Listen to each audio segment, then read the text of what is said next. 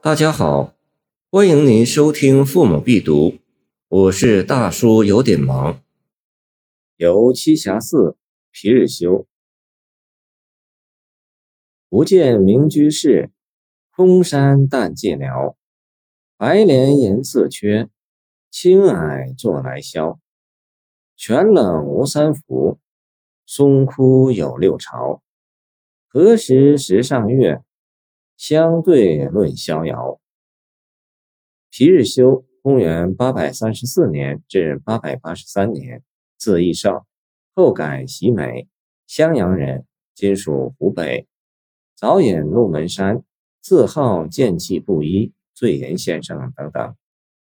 义中咸通七年，公元八百六十六年，举进士不第，退居寿州（今安徽寿县）。自编诗文为皮子文述。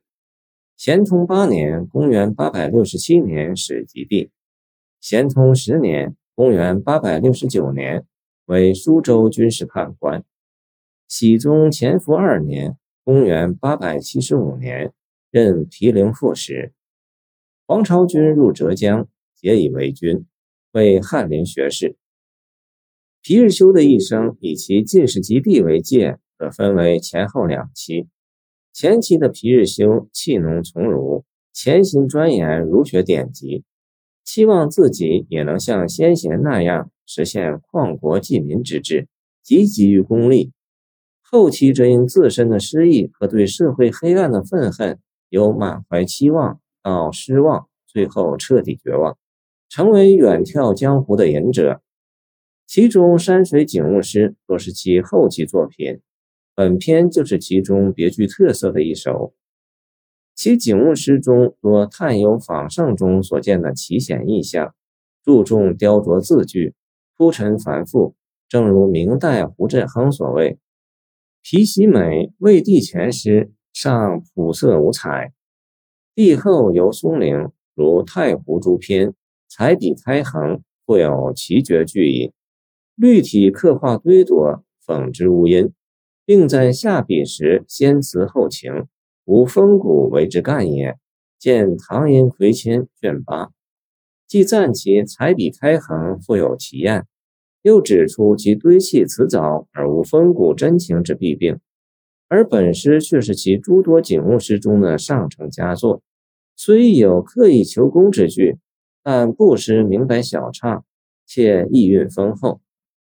栖霞寺位于今天南京市东北的栖霞山上，始建于南齐永明七年（公元489年），是江南佛教三论宗的发祥地，现为汉族地区佛教全国重点寺院。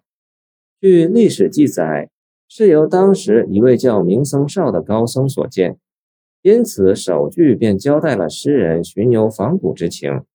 明僧少早已成为历史人物。唯有栖霞山依旧清寂无声，山何曾寂寞？寂寞的是理想破灭的诗人。白莲是作者格外喜爱的植物，曾作白莲诗，有“无情有恨何人觉？月晓风清欲堕石”名句。王勃《滕王阁序》有“云消雨霁”之语，意为云散雨停。颔联两句是说山寺中白莲美好。却无法用语言来形容。山里云气氤氲，就随意坐着等着云开雾散。第三联最妙，写景自然，哲思深远。全冷句实写泉水清冽，无半点酷暑之热气，实则也是感叹自然界之物的本色可以维持不变，不受外界左右。松枯巨是树，寺中古松龙枯交替，历史悠久。其实是感叹南京城曾是六朝古都，经历了千年兴衰变迁，历史是大浪淘沙般的向前进行，唯有自然万物是可以恒久不变的。最后一联洒脱自在，何时能于一个酷月当空的晚上，与明居士这样的有道之士畅快地谈论庄子的《逍遥游》？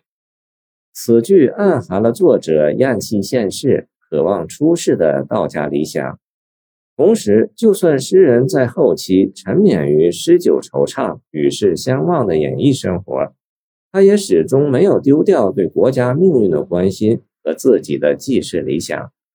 否则，他后来不会去参加皇朝领导的农民起义。所以，诗人心中实际包含着儒、佛、道三种人生思想。